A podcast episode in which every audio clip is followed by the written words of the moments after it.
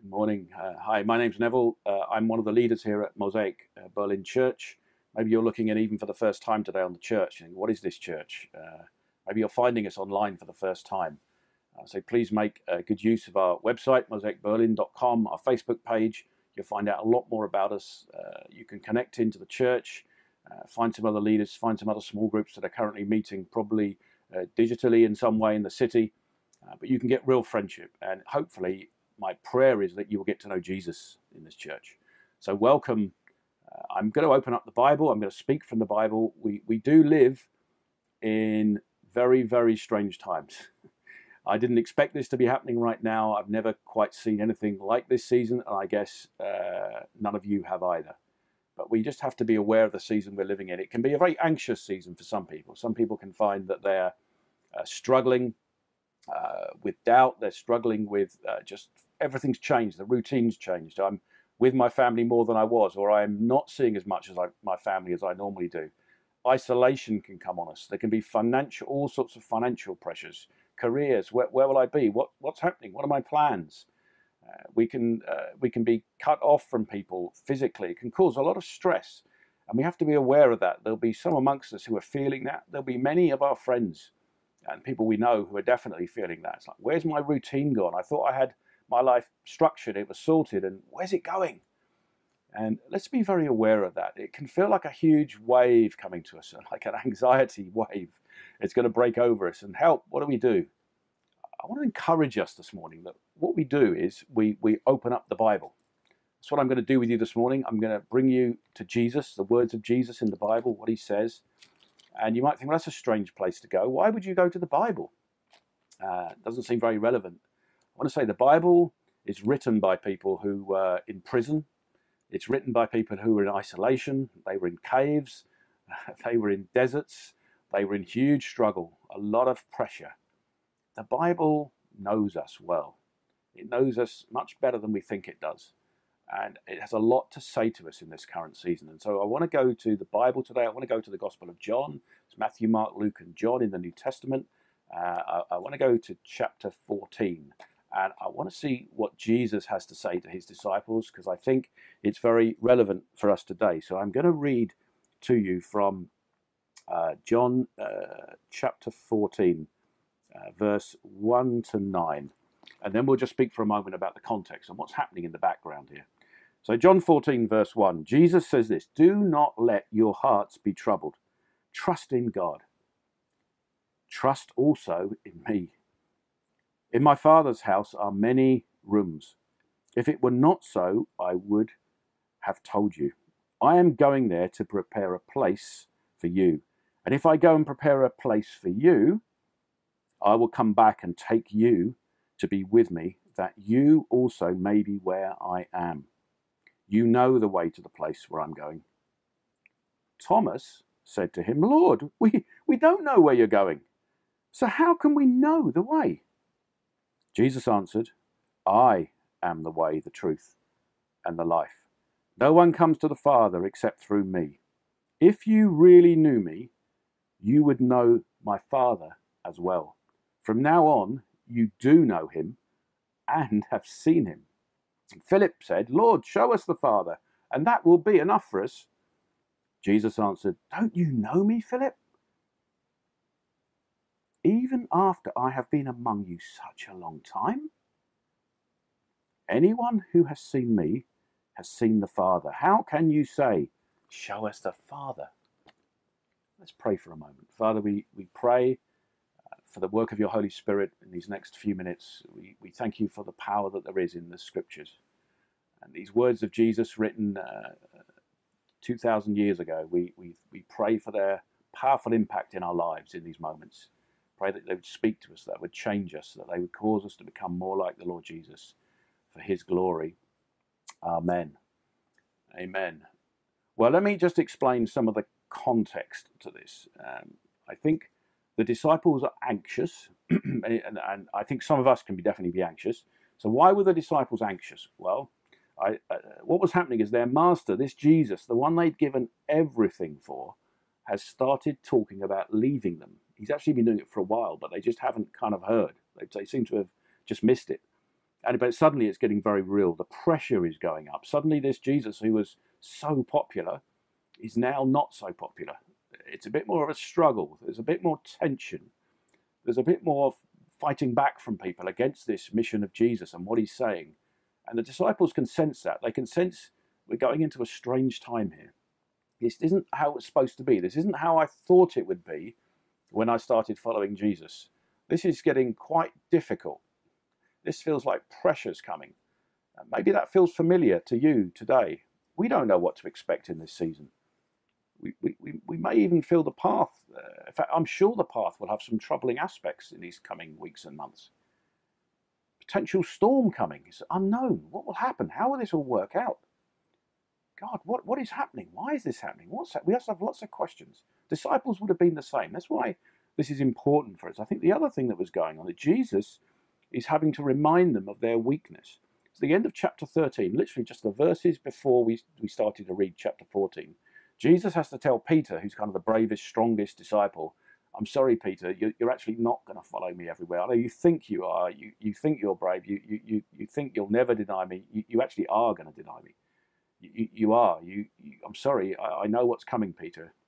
And that must have been a hard thing to hear for Peter and probably for the others. It's like, whoa, if he's saying that to Peter, and he's kind of the crazy one, he's the brave one, what about us?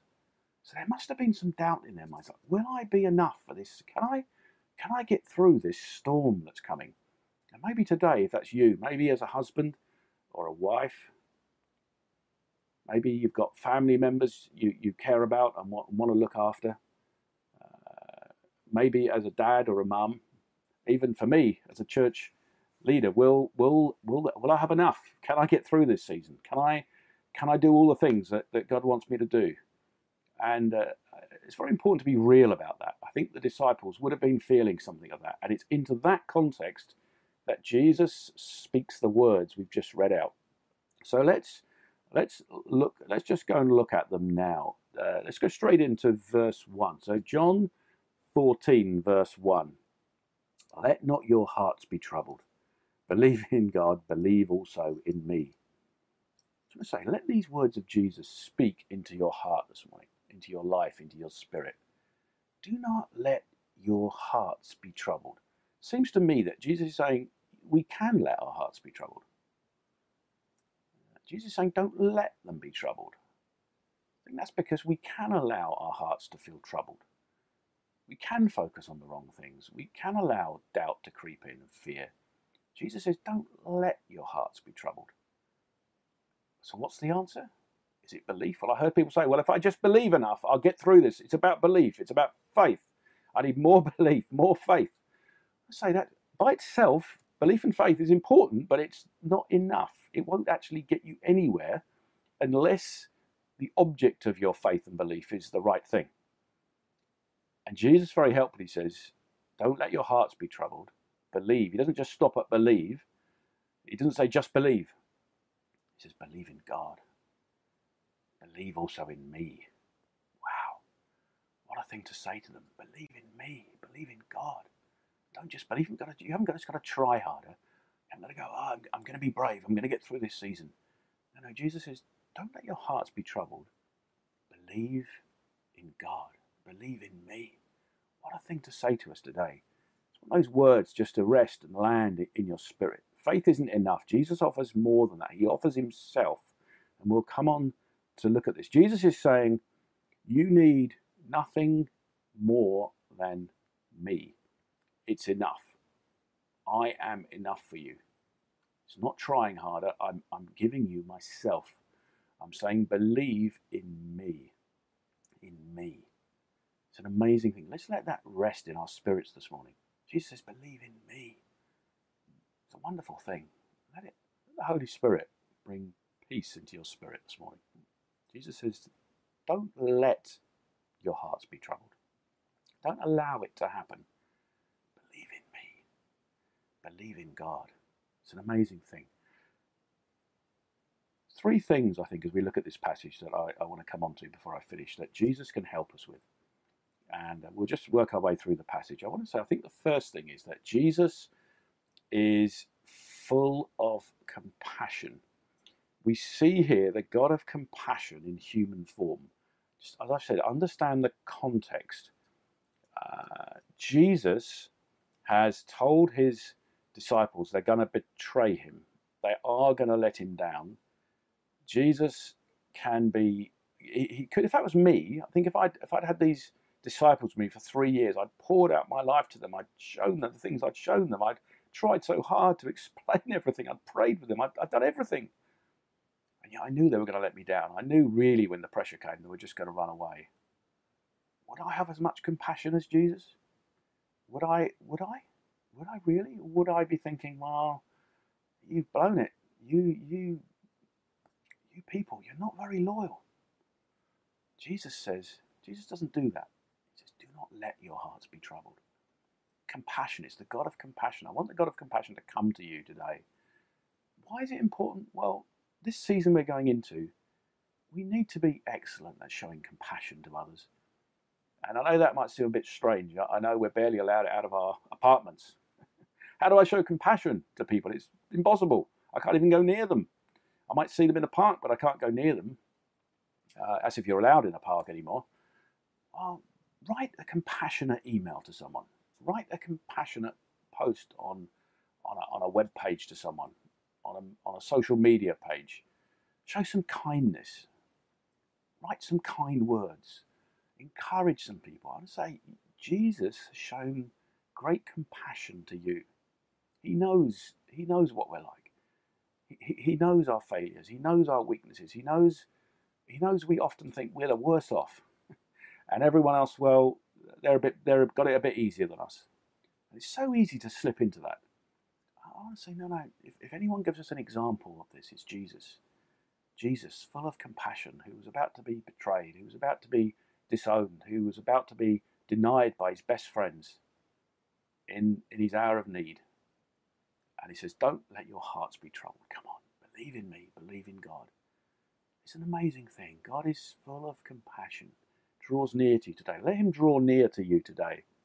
Let him speak into your Spirit. Let him come with compassion on you today. We could Jesus. No, no, one I don't think has ever been understood more than misunderstood more than Jesus. Scorn, the betrayal, the physical punishment, the isolation on the cross. Who in history has gone from such heights, such spiritual heights, to such spiritual depths as Jesus? Yeah, he says, don't don't let your hearts be troubled. I know where I'm going, and I know what you're about to do. You're going to let me down. And I know what's facing me, and I'm not going to let you down. Compassion on you. Don't let your hearts be troubled. Believe in me. This is the God of compassion who comes and walks the earth in human form. It's quite remarkable. Let us reach out to others. Let us show the compassion of Jesus to others. Let us speak peace into other people's lives, peace, encouragement into people. Don't let your hearts be troubled. Let's say this to other people. Let's let's bring the words of Jesus to people. Let's bring comfort to people. Let's bring hope to people. Let's bring answers to people in this season. So Jesus is full of compassion. The second, second thing this passage shows us is Jesus can be trusted. And I won't say much about this. I know Dave, who served us brilliantly last week, I think you can find that online as he spoke about Jesus coming to the disciples in the storm. Talks about Jesus' trustworthiness last week. So I don't want to say much about this. But in verse 2, it says, In my Father's uh, house are many rooms. If it were not so, uh, would I have told you that I go to prepare a place for you? Jesus is, Jesus, what's Jesus saying? Jesus is saying, look, I don't make things up. I wouldn't, if, if it's not true, I wouldn't have told you. I'm not, it says in the Old Testament that God is not a man that he should lie. God doesn't make promises and then not keep them. Jesus is saying, look, there's many rooms in my Father's house. And if that wasn't true, I wouldn't have told you that because that's not what I do. I can't do that. It's not in my character to do that. I can't. I can't lie to you. I've told you the truth. Jesus can be trusted in this season. Jesus says, uh, "Don't make promises I can't keep." I'm not like you, disciples. He's not like us. He's not like us. See, Jesus is in charge of the whole universe. He is strong enough for us. See, I know myself, I can't keep all my promises. I, I don't even keep all my plans. I mean, this season, what's a plan? My plan's been blown up. My plan, I don't know what my plan is anymore. I thought I had a plan, but I'm not sure. What is my plan? Jesus works his plans out. Jesus isn't distracted. He doesn't get thrown off. He, he works plans out. I am very frail. And I want to say in the coming weeks and months, you can trust him. You can trust his word. You can trust who he is. He doesn't say things and then they're not true. It, it's impossible. It doesn't happen.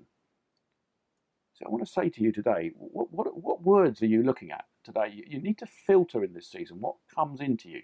What do you listen to? What do you spend your time looking at? please, let's just take on the words of Jesus.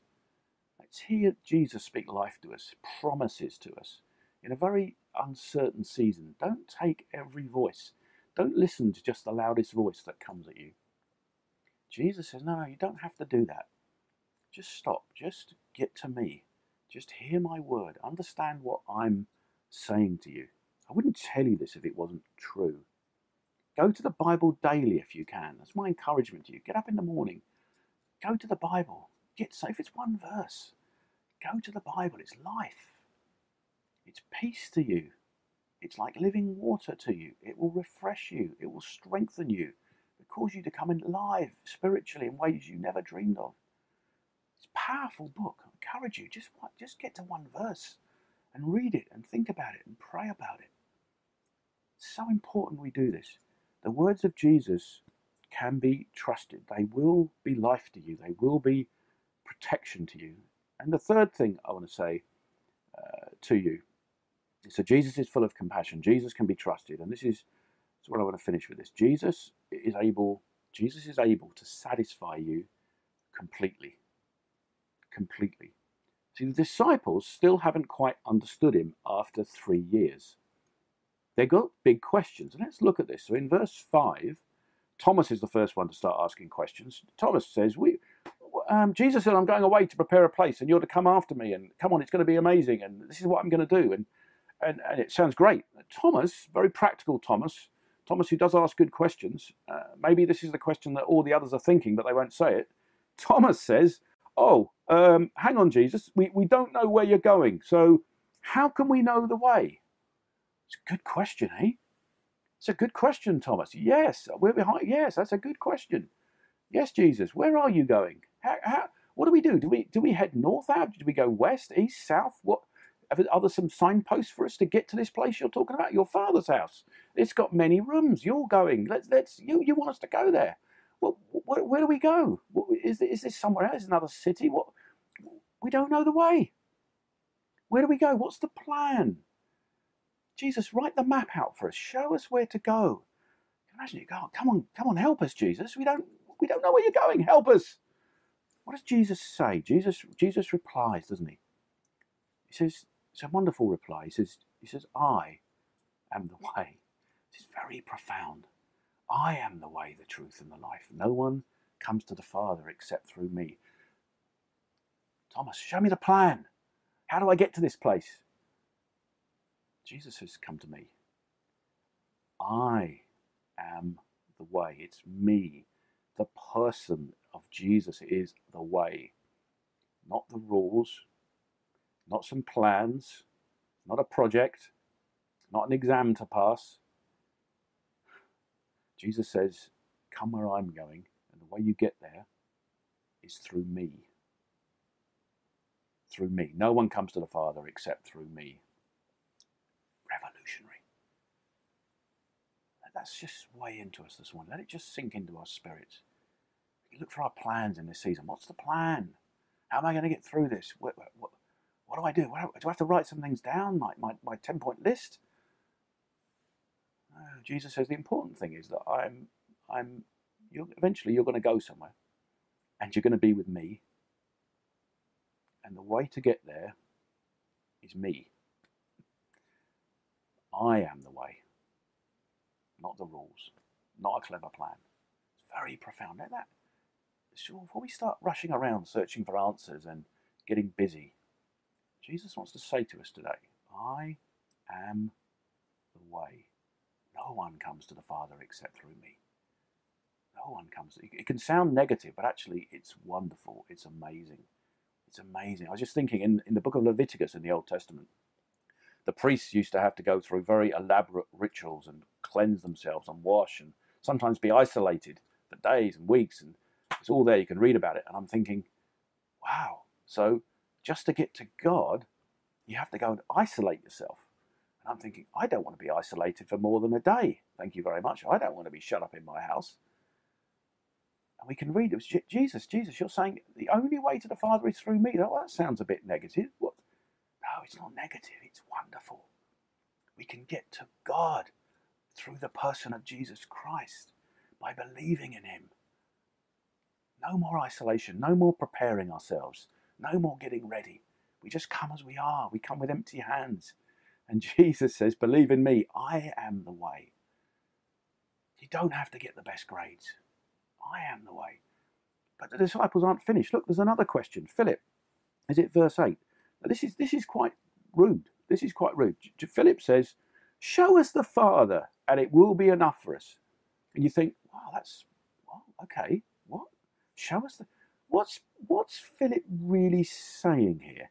He's saying, Jesus, we value you. We value you, Jesus. You're, you're a great leader. You're a great teacher. And I think you stand between us and God. But come on, this is serious now. Show us the real thing. If you show us the Father, that'll be enough for us. Quite insulting. What? So Jesus isn't enough? No, no, you show us the Father. Jesus, you're good, but show us the Father. Oh, that'll be enough then. Jesus, you're not quite. What he's saying is, you're not quite enough for us, Jesus. We need see, we need to see the Father. We need to see the God in heaven. Wow, Jesus, what is Jesus? How does he? How does he answer this? How does he answer the disciples saying, "I want the one who will really satisfy me"? He says. He, he says this in uh, verse. What is it? Verse nine. He, he says, um, uh, "If whoever has seen me has seen the Father." How can you say, "Show us the Father"? I mean, Jesus, I think, is quite indi- he's quite indignant here. He's saying, "Philip, I've been with you for three years, and you're saying, where's the Father?" Don't need the Father. You've got me.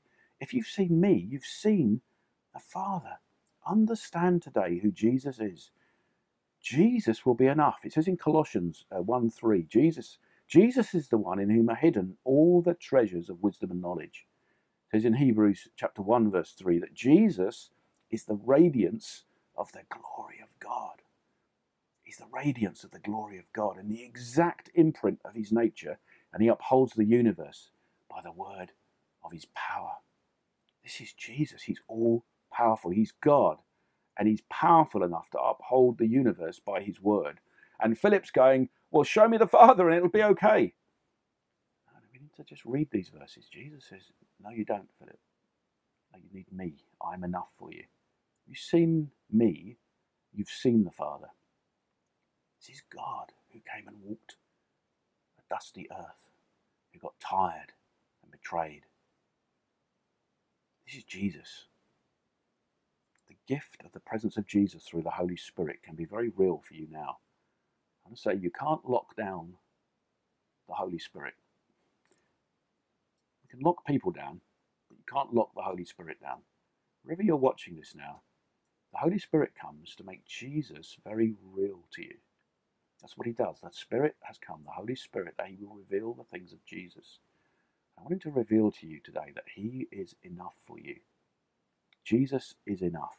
Jesus late uh, Peter late in his life in, in his letter 1 Peter chapter 1 he says even though you don't see him that's Jesus now you love him and rejoice with a joy that is unspeakable and full of glory. This is Jesus. He's enough for you.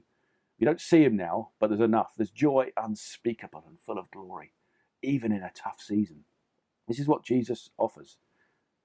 Paul writes in the Bible, the Apostle Paul, let the peace of Christ that passes understanding fill your hearts and minds in Christ Jesus. Do you want this peace that passes understanding? Saying, well, give me the Father. Jesus says, no, it's, it's the peace in Christ Jesus that passes understanding. Don't get me wrong. We, I, I believe in the Trinity of the Father, but we can't say, "I just need the Father." Jesus, you're not enough. Jesus, Jesus is enough. That's what he's saying here. But I, I'm enough. If you've seen me, you've seen the Father. Feel the compassion of Christ today. Come to me, Jesus says, all you who are weary and heavy laden, and I'll give you rest. You want rest from Jesus today? Come to him. Whoever is thirsty, Jesus said, let him come to me and drink and out of his innermost being will flow rivers of living water. Father, I pray, uh, I pray now that you, by your Holy Spirit, would cause rivers of living water to flow from within people. Thank you, Holy Spirit, you can never be locked down. The Spirit of God will blow where he wants to blow. And I pray, even as people watch this, wherever they are, they're on their own, maybe with one other person, we pray, Holy Spirit, cause these things of Jesus to come alive, that we might have confidence in him, that we might receive the compassion of Christ, that we might know the deep spiritual satisfaction that is to be found in Jesus. Father, I pray for all of us. Pray, come and strengthen us. Let us focus on Christ. Let us drink deeply from him that he might get the glory. Amen.